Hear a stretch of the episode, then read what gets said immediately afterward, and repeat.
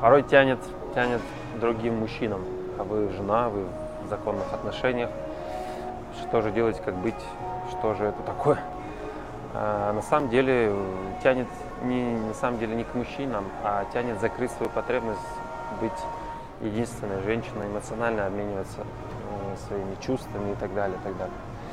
И тот же самый процесс происходит и у мужчин, это такие предвестники измен, что не закрывается потребность с любимым, с любимой, и вот тянет на сторону. Начинаешь где-то подыскивать, где-то фильтровать, где-то вдохновляться каким-то там э, мужем подруги или там друга и так далее. Поэтому это все напоминание, что вы не закрываете сейчас потребности в ваших отношениях, э, либо вот эта эмоциональная связь, она настолько истончилась, что э, вот происходит это, это состояние отторжения друг от друга. Решение есть, все хорошо.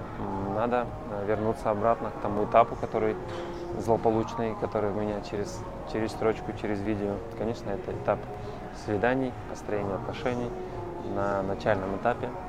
И если этот этап не отключать, а всегда профилактировать, ходить на свидание, все будет хорошо, всегда будет искра, всегда будет свежесть, поэтому подумайте, а, как сейчас вы можете это применить.